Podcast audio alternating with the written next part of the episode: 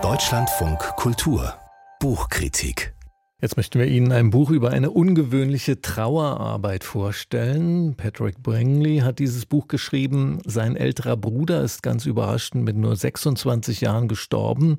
Um mit seiner Trauer fertig zu werden, hat Patrick seinen Job gekündigt und zehn Jahre lang als Museumswächter im New Yorker Metropolitan Museum of Art gearbeitet. Über diese Arbeit und den Abschied von seinem Bruder hat er ein Buch geschrieben mit dem Titel All die Schönheit dieser Welt, wie mir die Kunst dabei half, meine Trauer zu überwinden. Und der Kritiker Günter Wesser hat das Buch für uns gelesen. Guten Tag, seien Sie willkommen. Guten Tag. Wie, wie ist denn erstmal Patrick Bringley auf die Idee gekommen, als Museumswächter seine Trauer zu verarbeiten?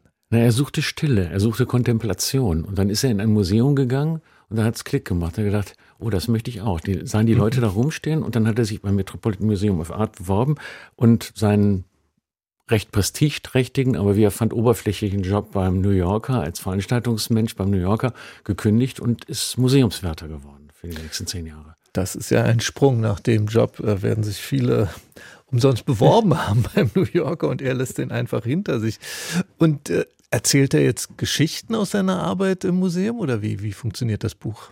Also erstmal erzählt er Geschichten es bietet einen sehr spannenden Einblick in diesen Maschinenraum eines Museums. Also wie so ein Ding überhaupt funktioniert. Da mhm. arbeiten 2000 Leute drin. Das ist ein gigantisches Gebäude.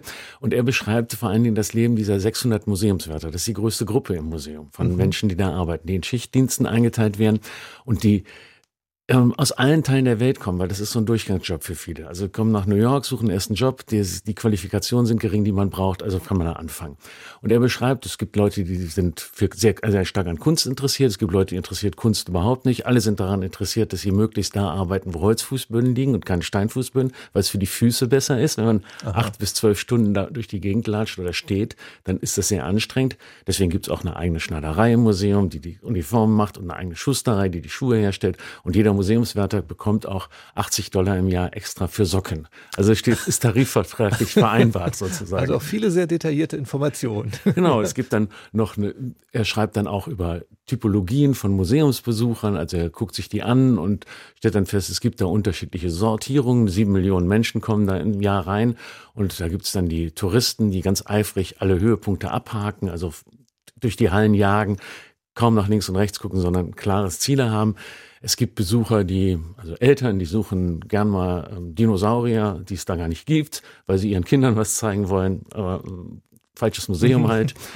es gibt Leute, die kommen extra für Ausstellungen, sind sehr interessiert an genau einer Ausstellung. Und es gibt Besucher, die sind nahezu jeden zweiten Tag da, weil sie eine Jahreskarte haben und eigentlich mit diesem Museum sehr stark leben. Und dann gibt es noch eine Gruppe, das sind Leute, die kann er gut erkennen, daran, dass sie gern mal was anfassen. Das sind Leute, die zum ersten Mal in ihrem Leben in einem Museum sind und gar nicht glauben können, dass das, was da steht, also antike Sarkophage, Statuen mhm. und so weiter, 5000, mhm. erstens 5000 Jahre alt ist und zweitens auch noch echt ist. Also die haben man das vielleicht nicht anfassen sollte. Genau. Also jede Menge interessante Geschichten möchte ich sofort lesen, aber ähm, der Untertitel des Buches ist ja jetzt, wie mir die Kunst dabei half, meine Trauer zu überwinden. Ähm, wo kommt denn das ins Spiel? Na, die Kunst ist ja am Ende dann doch das Wichtigste in einem Museum. Das eine sind die Kollegen. Das ist ja das, das, der Spaß an der Sache vielleicht. Aber die Kunst und das, was er suchte, war die Kontemplation. Und er tritt eigentlich überwiegend in Dialog mit der Kunst. Also es, er, sind seine Gesprächspartnerinnen. Statuen von Pharaonen, Werke von Tizian, Werke von Fra Angelico, Werke von Bruegel, antike Skulpturen. Alles, die ganze Weltkunst, die da versammelt ist. Und er guckt sich die an und betrachtet die und stellt fest, da wird eine universelle Schönheit vermittelt, mit der ich, wo ich mich wiederfinden kann. Jetzt egal, ich habe vielleicht eine Lieblingsabteilung, aber ich gehe auch woanders hin, gucke da hin und stelle was fest, das macht was mit mir. Und ähm, im Titel des Buches steckt ja auch die Schönheit. Das hat mich gleich angesprochen, weil ich eine große Schwäche für Schönheiten aller Art habe. Ist die Schönheit der Welt, die ihm begegnet in den Kunstwerken, dann letztendlich der Schlüssel zur Überwindung der Trauer? Ähm, ja, auch die Schönheit der Welt, also die sich widerspiegelt in der Kunst, dass es so viele unterschiedliche Formen gibt. Und ihm geht es aber in erster Linie darauf, dass man sich auch darauf einlässt, dass man sich hinstellt und einfach mal schaut, dass man nicht anfängt zu kategorisieren, sofort sagt, das ist ein gutes Kunstwerk, das ist ein weniger gutes, das ist diese Epoche, das ist jene Epoche, das ist was, was mich, sondern sich einfach hinstellt und guckt. Das ist so das Credo von ihm. Sich darauf einlassen. Er hat als Museumswärter natürlich auch unendlich viel Zeit, sich einfach in einen Raum reinzustellen und ein Kunstwerk zu betrachten.